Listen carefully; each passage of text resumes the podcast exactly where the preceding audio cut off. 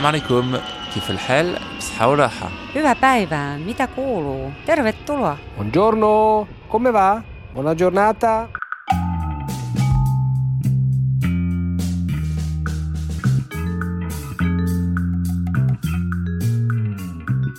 Bienvenue dans Ex-Expat le podcast. Qui est parti en expatriation pour suivre son amoureux ou amoureuse Qui a connu son amoureux heureuse en expatriation Bon, je ne vous vois pas lever la main évidemment, mais je commence à bien vous connaître et il est évident que vous devez être nombreux à faire oui de la tête.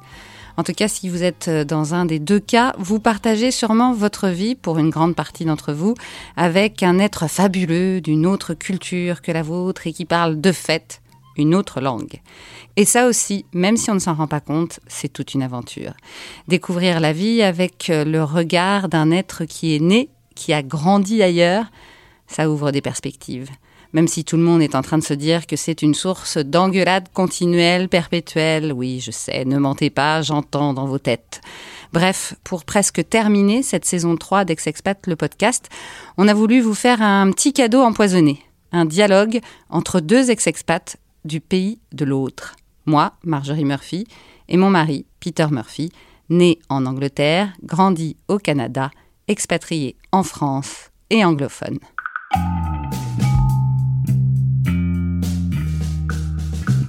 Épisode 11, saison 3, conversation bilingue.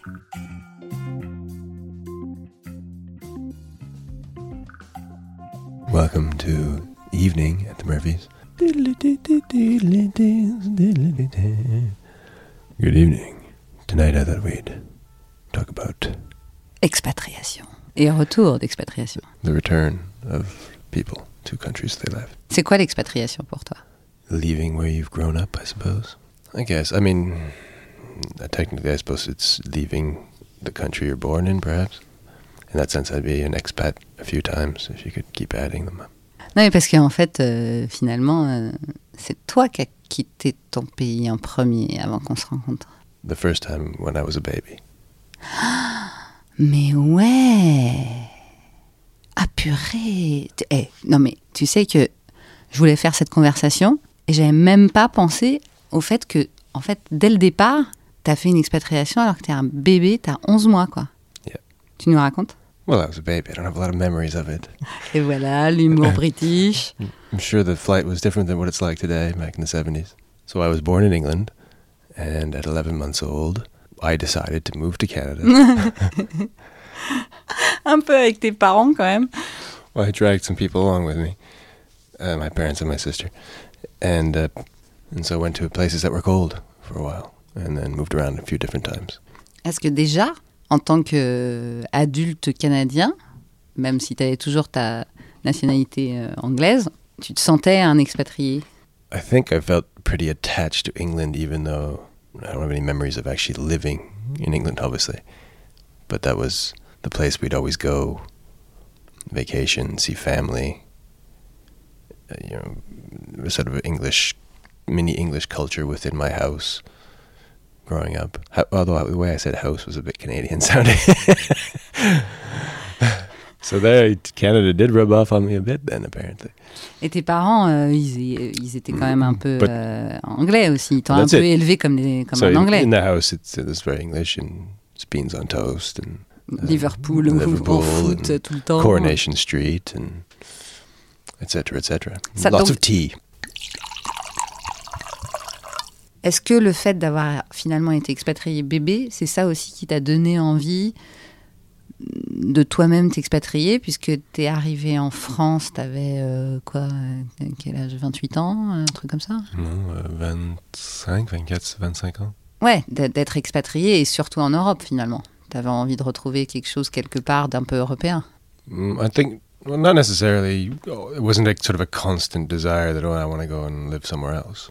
I think I pretty accepted that I lived in Canada. It's a it's a decent place to live, and things are modern and easy. And so when you come to England and Europe and you visit family, and it's a little more rustic, it's nice. It's, it's there's history is more interesting. So, so as a kid, you know, castles and Roman ruins and things like that are are more interesting maybe than very big pine trees. But um, there wasn't this giant desire as a kid, like, oh, I have to move back to Europe. Alors pourquoi t'es venu en France I moved across Canada first. I moved to Vancouver from near Toronto for university, for law school. And after my first year, uh, a friend had inspired me to just do a backpacking trip on my own. And so I grabbed a pack, his pack, and went to Europe and really kind of fell in love with lots of different countries I ran around and sort of the, the esprit, I say that spirit of sort of life in Europe. And so when I went back to law school, there was a chance for me to finish in a different school in a different country. And so I ended up uh, applying and getting into um, the University of Leiden in Holland. Et donc la France dans tout ça Uh, I think uh, I didn't want to go back to Canada. I think it's just and France seemed like a. I, I liked Paris. I'd been to Paris a bunch of times. I really loved it. I sort of overestimated my level of French and thought it would be relatively simple just to go and pick up a bunch of French and speak well in you know six to eight months, and oh, then I can go back and my I'd have um, sort of more marketability to get a nice job. Um, but in the end, I just just stayed. T'es resté 7 ans. On s'est connus au bout de combien de temps, nous, euh, que t'étais en France au bout? I arrived in, in July of 1999, and we met in well, in, in somewhere in the summer of 2002. Et tu te souviens, tu m'avais même pas donné ton numéro de téléphone? I the day I yeah well, is this what you mean after we had sex? You mean? Exactement. bah oui. Faut quand même qu'on dise qu'on est en train de prendre l'apéro en même temps. hein, euh, Sinon, les auditeurs ils vont être surpris d'entendre des gloup, gloup, gloup. Donc, on est en 2002, on se rend compte, bon, ça, on va pas raconter parce qu'on on était à Paris. euh, Toi, tu étais un vrai expatrié. euh, et un jour, tu me dis, tu me dis quoi d'ailleurs? Qu'est-ce qui s'est passé exactement? Ça faisait quoi Trois ans qu'on était ensemble? yeah. Well, employment prospects were not going well. Bizarre en France. Hmm, un étranger qui cherche du travail en France, euh, c'est bizarre. I was here straight out of law school at first, and then my only real experience was teaching English and being a bartender. So finding, you know, I was what they soi-disant, so-called real job that I felt was at least I'd gone to a lot of education to achieve something a little bit better. Um, and that was really not forthcoming. So I said we might have to go back to Canada. Non, mais c'est important d'en parler, ça. Parce que finalement, toi, tu t'es senti quand même pas mal rejeté, non? Well, of course. I mean, that I spent, as you know, there was a year where I hit very hard, lots of places to try and find something, and there was really no interest. Mais pourquoi, à ton avis? Um, I don't really know. Probably there could be lot, probably lots of reasons. Maybe I maybe I had overestimated French still. Um, maybe I didn't have the skill set they were looking for. There were better candidates. Whatever it was, I just I didn't have the luck. I think in general, finding a job involves a lot of luck, and I had none. Non, mais tu m'as raconté des histoires quand même sur le fait que tu arrivais et puis qu'on te disait Ah, mais vous avez fait, euh, vous avez pas fait telle école à tel coin de la rue de That- that parisienne happened. Euh, du happened. 17e euh, arrondissement. euh. I had meetings with. I had through it was through contacts. Of your father, for example. I met with people very high up in very big organizations who would sit with me with my CV and, and say things exactly like that. Well, that was very difficult that I hadn't done. Like on écoles, uh, this one, this one. That I'd come from. They didn't even really know what my degree was. For I had done a master's in law in Aix-en-Provence. So there was no hole for me. I think that France is a bit uh, rigid in their sort of placement of employees. So there's no uh, if you you have to be round to fit in the round hole and square to the square hole, and we don't try and accommodate.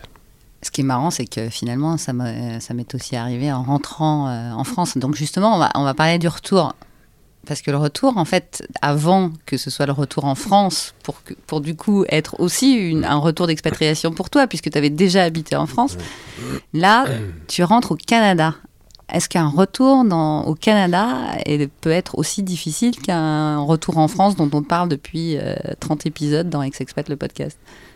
Yeah, absolutely.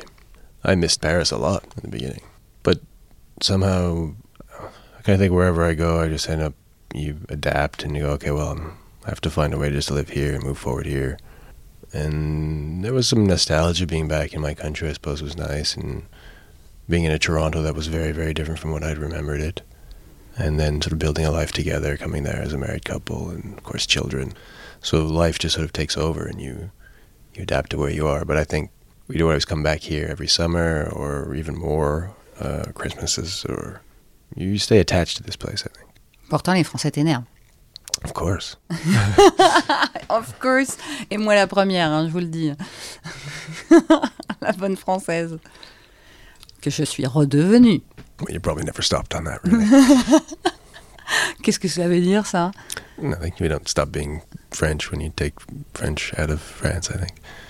Et pas pour les autres No, I mean everybody stays to a certain extent to who they are. Some people fit in better, let's say. You know, everyone will know people, someone who might have been in this country, for example, for ten years, and still French is not a language that's they're they're friendly with at all in any way.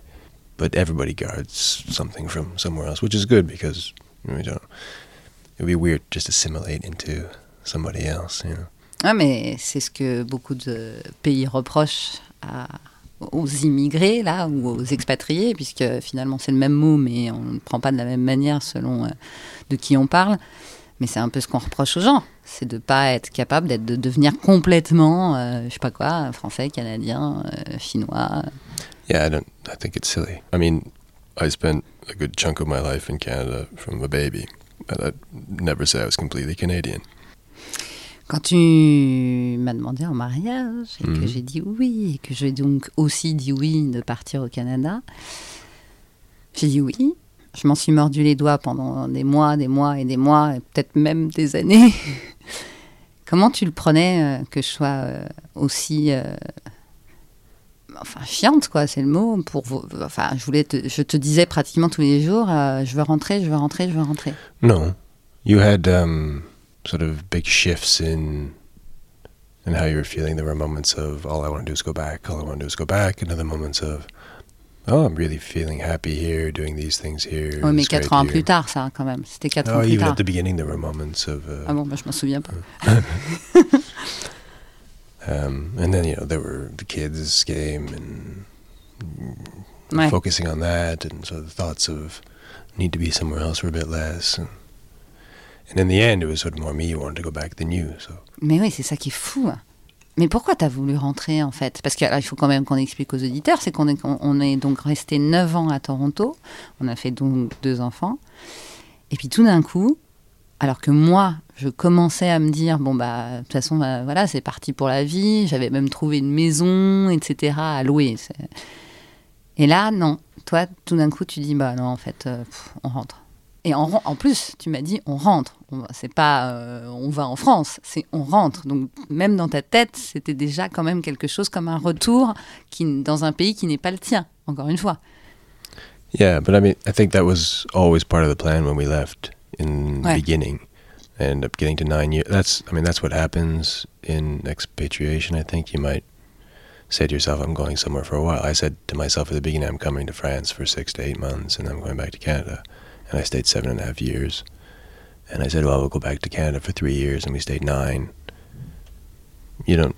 You can make plans as much as you want, but life just catches up with you, and hmm, you just keep doing things where you are, and you live there, and you try to live your life. But it came to a point where I, I think I'd had enough to a certain extent. And I grew up. I spent most of my life in Canada, and then we went back to Canada, and I preferred living here, and so I wanted to come back here. Et pourquoi tu préfères vivre ici I don't know. It's Paris. It's. I don't. I don't. La I don't know France, if la it's- I ou Paris It's Paris, I think, for me. I don't mind the the way France as a country runs. Well, I mean, it doesn't run great. That's not exactly what I mean.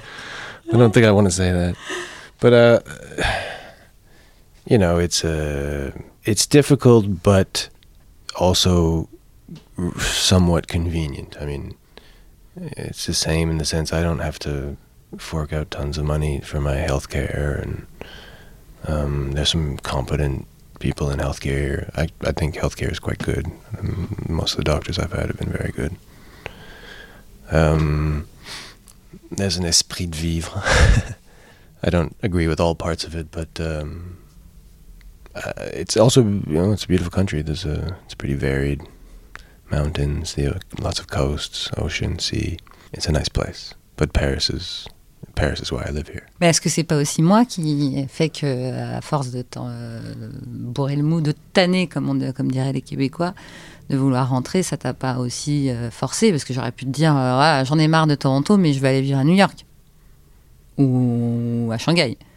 No, because you could have said any of those things. I think my desire is to come back to France, although I would have been pretty open to any of those other things too, I think. Although there are other places all have their big challenges that, and some of them I'm not sure I would really want to take with The green the two, the two small children we had. I'm not sure I want to go to America and worry about health insurance. And Mm, mm, mm. so I went back to Canada from France, and then, but you came too. Mhm. So what's, what was that like for you? D'être You expatrié didn't, you didn't want to go really. Non, j'avais pas du tout envie. You said yes, yes, yes, yes, yes, and then a lot of I didn't want to be here. J'ai dit oui parce que je voulais être avec toi, parce que j'étais amoureuse de toi, que je me mariais avec toi, que j'avais aussi envie de changer de vie euh, parce que Paris euh, commençait par contre moi à me peser beaucoup. Tout ce qui s'était passé dans mon cercle d'amis, euh, le, boulot, le boulot qui était chouette à Europe 1, mais qui était un peu lourd quand même. Donc j'étais contente de partir, mais en fait j'étais pas contente d'arriver. C'est-à-dire que j'ai eu l'impression de perdre toute ma vie en, en m'expatriant, parce que je t'ai suivi au lieu d'avoir un projet. Yeah, and because you start sort of a bottom rung in a on the radio back from instead of being you, know, you had reached a certain niveau here. Ouais, c'est ça, c'est que j'étais arrivée effectivement à un certain niveau ici et que j'avais l'impression que j'allais redevenir soit serveuse, euh, enfin redevenir, devenir serveuse, soit avoir de la chance de trouver un boulot dans la radio. Ce que j'ai, alors là pour le coup, j'ai eu la chance de retrouver un boulot Very à radio. quickly. Ouais, super fa- facilement, euh, c'était top parce que j'étais dans le dans le dans la radio francophone euh, de Toronto, mais ce qui m'a fait un peu flipper, c'est que je suis arrivée dans une communauté que je connaissais pas du tout et et d'avoir quitté un big job, euh, pour moi en tout cas, euh, dans une des plus grandes radios françaises et de me retrouver euh, dans une radio très grosse aussi au Canada, mais qui me paraissait plus enfin pas communautaire, mais régionale, ça m'a fait flipper, ouais, je dois, le dire. Mais, mais ça, c'est pas que ça, c'est aussi le fait d'avoir quitté mes amis, ma famille, etc. Ouais, c'est pas évident, quoi. Enfin, enfin, alors tu connais puisque tu l'as fait dans l'autre sens, mais c'est pas évident et que euh, en fait, pendant longtemps, euh, j'ai regretté Until jusqu'à la naissance d'Elisa, donc notre fille qui est née 2012. p- ouais, presque six ans après qu'on soit arrivé. Oh, mince, je me rends compte que j'ai mis longtemps. J'ai pas accepté d'arriver au Canada et de faire un truc qui. Even when things were going well and you were you're on TV and doing TIFF and Ouais, ça c'était vraiment chouette. Ça, c'était super. Oui, mais oui, mais il y avait des moments comme ça. Mais il y avait toujours dans ma tête le fait que j'étais française, que, euh, que je manquais sûrement plein de choses en France, que j'aurais pu devenir peut-être une grande journaliste. Alors là, faut peut-être pas exagérer, mais enfin, c'était quand même dans ma tête. Et que, et que j'ai pas accepté ça. Jusqu'au jour donc où cette euh, boubette est arrivée et que là, je me suis dit, non mais en fait, euh, ça suffit quoi. Ça suffit. Ce que j'ai pas ressenti pour mon garçon parce qu'il il est arrivé trop tôt après qu'on soit arrivé euh, au Canada. Mais là, c'était comme si elle m'ouvrait les yeux et qu'il fallait que j'arrête d'être en transit. C'est-à-dire que moi, j'étais euh, dans les airs en train d'attendre de prendre le prochain avion pour rentrer en France. Jusqu'à ce qu'elle arrive et qu'elle me fasse comprendre que fallait, fallait pas continuer comme ça, sinon j'allais dans le mur. Donc il fallait que je m'insère, que je devienne euh, peu- peut-être pas canadienne. Enfin, but you did Ouais. Canadian. Ouais, ouais, j'ai pris la nationalité. Parce que, voilà, mes enfants étaient canadiens, euh, mon mari aussi, et que, euh, bah, autant l'être, euh, faire partie de la famille, quoi. Enfin, d'être euh, d'être tous pareils, ou presque, puisque toi, tu n'es pas encore devenu français. Mmh, shame on you. Et donc, en tout cas, le fait que ma fille soit arrivée, ça m'a permis de reposer les pieds par terre. Et là, du coup, j'ai profité vachement de Toronto. J'ai commencé à plus aimer que toi à Toronto. Et surtout, je le dis souvent euh, euh, sur ce podcast, c'est que tout d'un coup, j'ai recherché la communauté française, alors que en fait, je travaillais avec eux depuis des années, mais on faisait que travailler, mais il n'y avait pas de relation amicale ou euh, et que tout d'un coup, je me suis remise à voir des Français habitant à Toronto, certes, mais des Français. Et le fait de prendre l'apéro, de bouffer du saucisson, de parler comme des franchouillards sans dire du coup tous les trois mots, ça c'était le truc qui était bien. C'est un leitmotiv aussi sur ce, podcast. Euh, et ben ça m'a donné ce qui me manquait, c'est-à-dire la France. Et c'est là que je me suis dit, bah en fait j'ai peut-être pas besoin de rentrer en France pour avoir la France avec moi. Bon, revenons au fait qu'on est quand même rentré. Alors que quelque part, moi, j'avais accepté euh, dans ma tête, dans mon cœur, etc., de rester à Toronto. C'est toi qui as décidé de rentrer. Mais que s'est-il passé?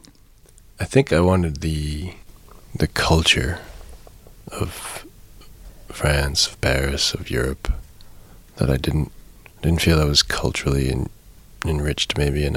Toronto in in different ways.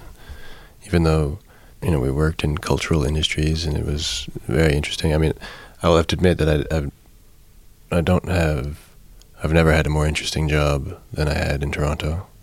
And I probably won't have a job that interesting here ever. Oh, arrête, on sait jamais. but uh, the it, outside of work was uh, on Monk. There was something missing. It wasn't. Um, it wasn't enough life. Enough. Um, I don't know. It's you know, winters there very is very long, and even though I grew up there, I I just don't feel the need for it. I don't have a love for it, especially in a city where it's not nice and pretty and white for more than a couple hours after it snows. Ouais, and it's just cliché. brown and slush and awfulness. Le gros cliché canadien. I mean, you know, outside of Toronto, sure, it's pretty and everything, but I mean, it's cold. But the thing is now, so you had decided not to come back, or were okay with not coming back, and you became Canadian.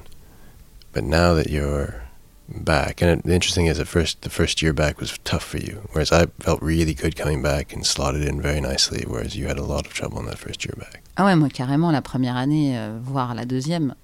Comme quoi, euh, on doit avoir, on doit mettre du temps finalement pour certaines personnes à se réinsérer dans sa propre société ou de s'insérer dans une autre société. Semble-t-il, moi je pensais que j'étais facile à vivre et euh, finalement c'est la vie qui est peut-être pas facile avec moi à certains moments euh, quand j'arrive quelque part. Mais c'est vrai que les deux premières années ça a été l'enfer euh, d'un point de vue professionnel en fait. Parce que j'ai vraiment eu l'impression que j'avais fait le job au Canada, ou la job, comme diraient les Québécois, et que donc en travaillant en tant que chroniqueuse culturelle, ce serait facile de retrouver un boulot ici. Et puis ça n'a pas été le cas du tout. Euh, je pense que ne pas avoir été vraiment française pendant dix ans, ça n'a pas aidé, puisque j'ai pas suivi euh, l'actualité euh, française, puisque j'habitais ailleurs, même si je, je, je lisais les journaux, etc. Mais enfin, c'est pas pareil, quoi. Et puis, tu as une autre façon de voir les choses, parce que j'avais quand même pas mal évolué. Euh, je voyais différemment. J'avais plus envie de regarder mon nombril de française euh, 24 heures sur 24. Enfin, je sais pas. Il y a eu plein de une conjoncture de choses qui ont fait que que c'était plein de choses qui ont fait que c'était pas facile. Et toi, effectivement, tu l'as super bien vécu. C'était. Alors, ce qui est très drôle dans cette histoire, c'est que quand on parle de retour d'expatriation, là, pour le cas de Peter, c'est que j'ai vraiment eu l'impression que tu kiffais dix fois plus de rentrer à Paris dans ton pays d'expatriation que tu l'as eu quand tu es rentré au Canada? Yes, that is true. Uh, I mean, the strange thing is, maybe not strange, but I felt more home here than I did there. So when I came back here, I felt very much at home, like I'd come home.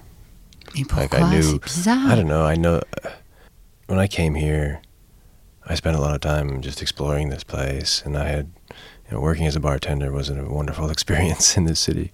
Got to know tons of great people and lots of the city. You'd go out everywhere, and so I really felt like this was this is my home. I know Paris. Uh, tell me, oh, you need to go there. Yeah, you go like this. You do this. You take that metro. You're there. It's my home, and so I was really happy to come back here and just slid right in this is still the place I like the best. That might change one day. I might say, let's move again. Ah ah. You never know. But for now, this is home.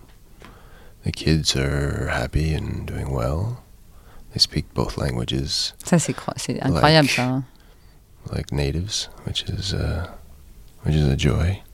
Est-ce que c'est surprenant pour toi? Tu t'a- tu t'attendais à ce qu'ils soient aussi euh, francophones, euh, entre guillemets, alors qu'ils ont grandi, euh, en tout cas jusqu'à euh, 3 ans et demi et 7 ans et demi, euh, pratiquement totalement en anglais, quoi, bilingue. no, at all. Pas, pas pour le grand, pas pour le grand. Kian went to school in French from right from the beginning, so Ouais, mais Elisa... and only euh, French, not a Elisa- mix of French, but only French. So and Elisa just didn't start school until here. So Voilà. anyway, and they had you around speaking to them in French constantly. So right from the beginning, they were exposed to, and they're you know kids. Ça t'énervait, ça, que je parle que No. français à eux Why? Why- Non, mais je sais pas, je demande. No, I'm happy as Psht. That they um, Happy as... that they speak both languages and that they're comfortable as both cultures and that they can slide in and out and great. They, they have no problem in either one expressing themselves. uh, Other than that, what I think a lot of bilingual people probably have trouble is just sometimes throwing French words into the English and English words into the French, just simply because your your brain is sometimes has that little bleed. But Mais nous, tu sais pourquoi on parle comme ça on, a- on se parle en franglais. euh, Enfin, c'est même We pas just- du franglais, c'est moi je parle en français et tu parles en anglais. yeah, Et- et il faut quand même qu'on every dise- now and then we do we do. I'll speak French, Ouais. you'll speak English, and we Mais il faut quand up, même qu'on dise aux the- auditeurs que la plupart du temps, on parle vraiment how- comme ça. Yeah, this is exactly how we communicate. Ouais. Yeah. I don't know. We just I think we started like we started in English because you met me in the anglophone sort of atmosphere world, Dans un bar. anglophone Irish pub with just in that that atmosphere of we were around a lot of anglophones, and um, you were sort of started speaking English at the beginning, and then that you slowly morphed Shift. into French, and I would speak French with you as well because uh, that's cool. My French girlfriend, that's awesome. I speak French, and uh, and I did the other slip away in English because I knew you understood English and you knew I understood French, and we started started doing this. We just Les- speak our own languages. les gens, we les- both ex- we understand each other. We communicate. I mean, obviously we have miscommunication, but we would have that if we were speaking each other's languages as well. Ce serait la même chose, c'est clair. So this is at least this way we're saying what we want to say, Ouais, even if it doesn't always get heard how we want it to be heard. c'est vrai. Et les gens, ça les fait halluciner. D'un côté comme de l'autre. Hmm. But I think I think this is part of the reason why the kids also speak as good, well as they do in both languages. Ah, t'as raison. because they just they hear that going back and forth, and so they um, would do what um, they should do as the bilinguals. And when they speak to you, it's in French, and when they speak to me, it's in English. Ouais, and it's easy raison. for them to switch back and forth. And I find it interesting that to each other, it's mostly in English, Ouais, c'est vrai que j'avais pas pensé. although a little bit more in French these days. Ouais, bah oui, ils sont devenus très, très français. D'ailleurs, pour toi, c'était hyper important. D'ailleurs, ça l'était pour moi au Canada, puisque je voulais absolument que les enfants aillent en, en début de primaire euh, dans une école francophone. Toi, ça a été une grosse question à l'arrivée en France. Tu voulais euh, qu'ils aillent dans une école euh, Absol- internationale. quoi. Absolutely. Yeah. Pourquoi?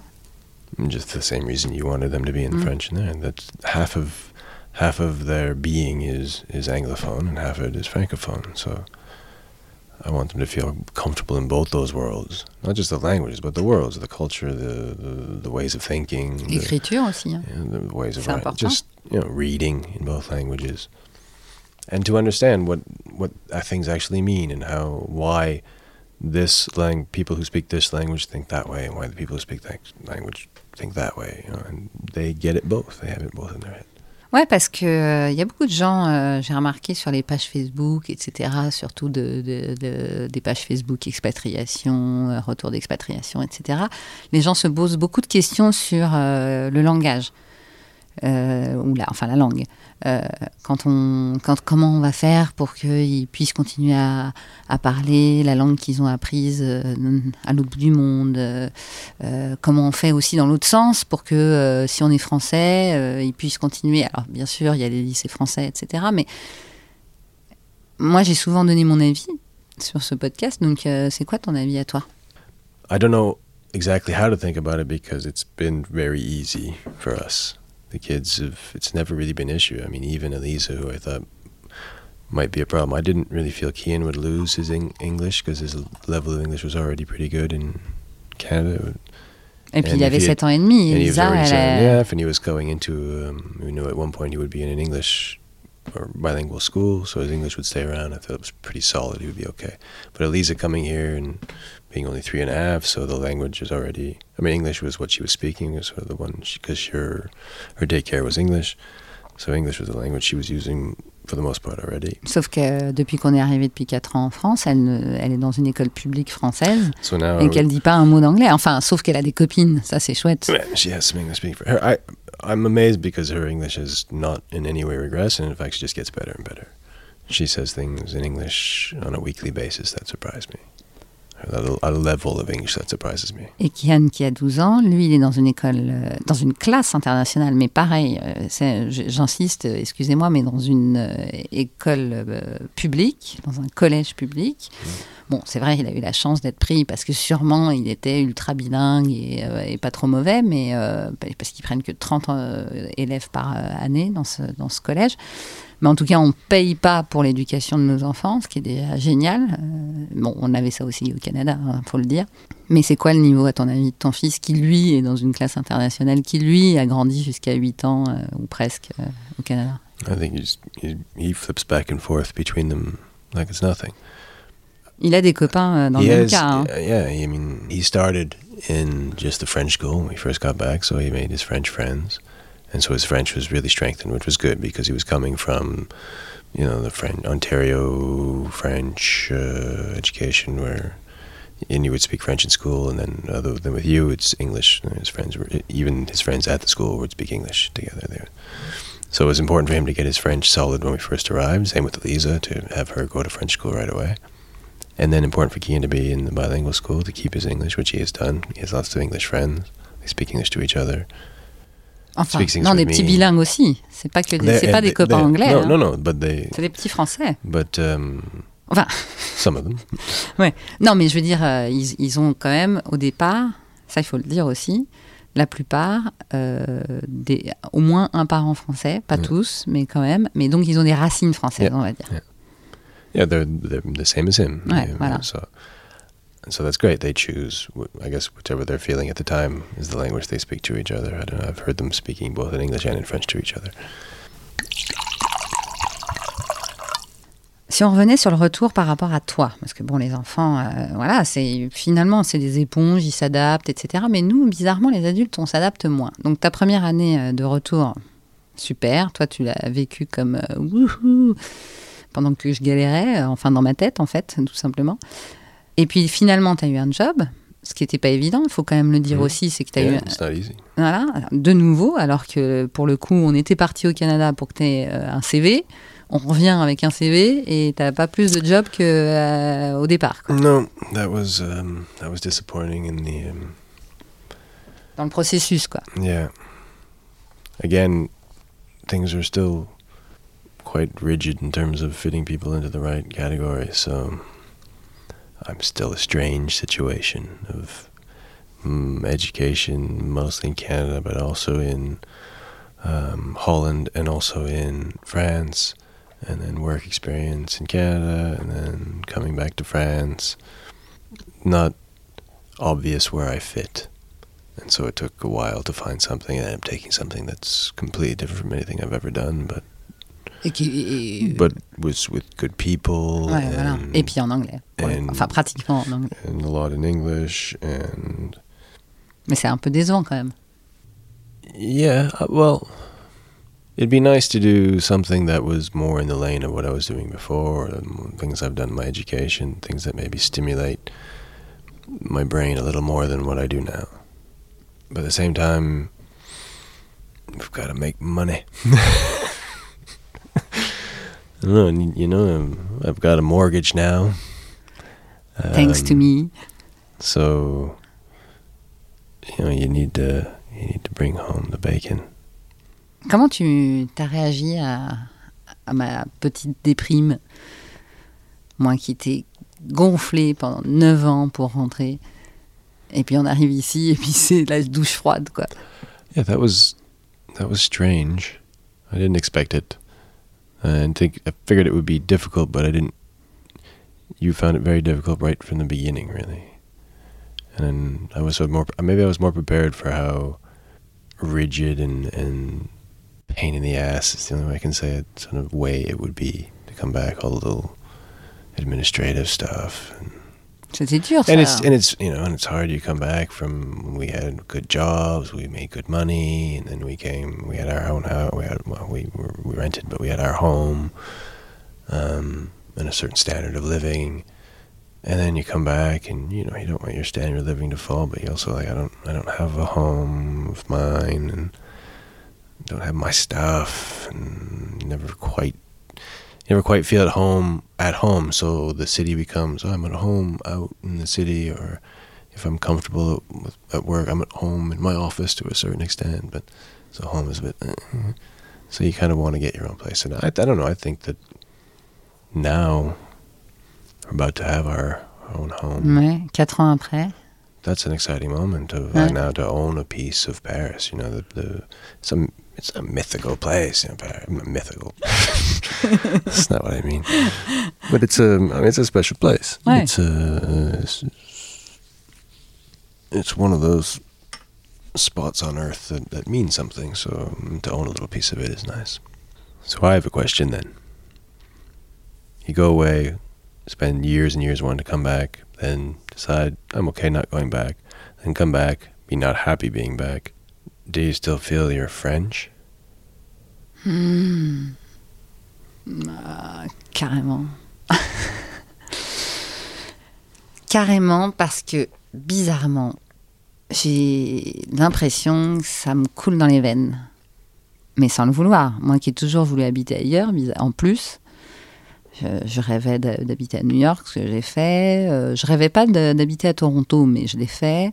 Et en fait, je me suis rendu. Étant loin de la France que je me suis rendu compte que j'étais à ce point française. Que j'étais tellement attachée euh, à la culture française, à la façon dont on réagissait, le fait qu'on débatte tout le temps, qu'on soit tout le temps. Et en rentrant, je l'ai retrouvé. Sauf que je pense que moi, j'avais changé parce que j'ai été voir une autre culture et une autre façon de penser qui, euh, même si j'adhérais pas complètement, ça m'a bien plu quand même parce qu'il y a quand même une grande ouverture d'esprit euh, chez les Canadiens, il n'y a pas à dire. C'est assez surprenant même. Cette envie de paix, cette envie d'être ensemble tout en n'étant pas ensemble. Mais je sais pas, il y a un truc très spécial qu'on retrouve pas en France. Et en même temps, en rentrant, je me suis et je le, dis, je le pense toujours, qu'est-ce que je suis bien avec les miens, mais vraiment.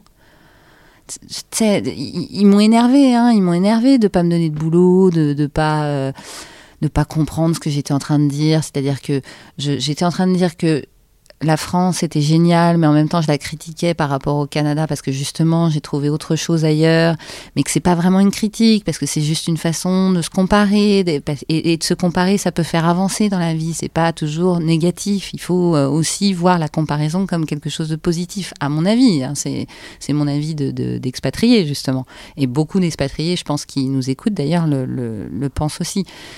Mais, euh, mais quand même, il y a eu cette espèce de, de flash de Oh, mais qu'est-ce que j'aime les gens en fait. C'est même pas la France que j'aime parce qu'il y a plein de trucs qui m'énervent ici.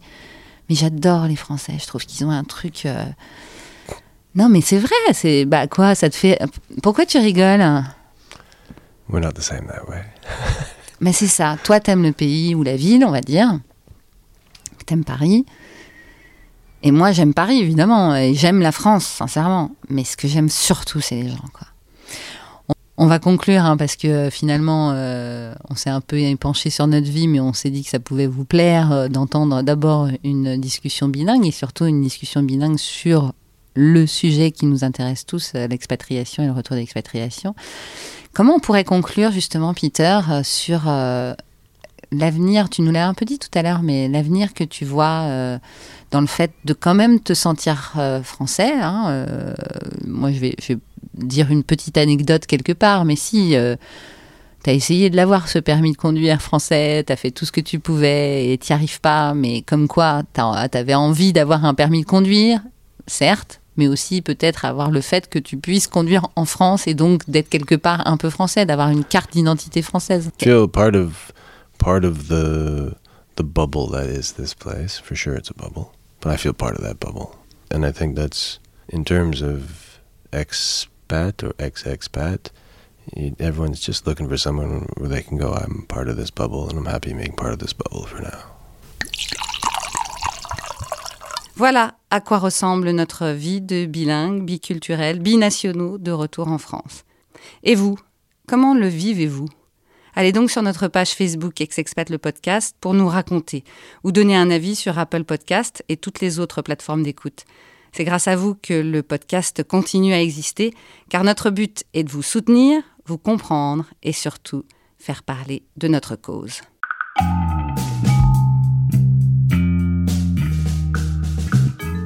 Merci d'avoir écouté Ex-Expat le podcast. Merci à ma co-réalisatrice, Catherine Amélie Mery. Merci à mon associé de l'agence Double Monde, Cécile Gorse. Vous pouvez écouter tous les épisodes d'Ex-Expat le podcast sur la plupart des applications d'écoute, Spotify, Talkers, Sibel et bien d'autres. Suivez-nous aussi sur Facebook, Instagram, LinkedIn. La communauté s'élargit et le groupe Facebook, Ex-Expat le podcast notamment, vous laisse la parole libre pour échanger, questionner, commenter le retour en France après une expatriation.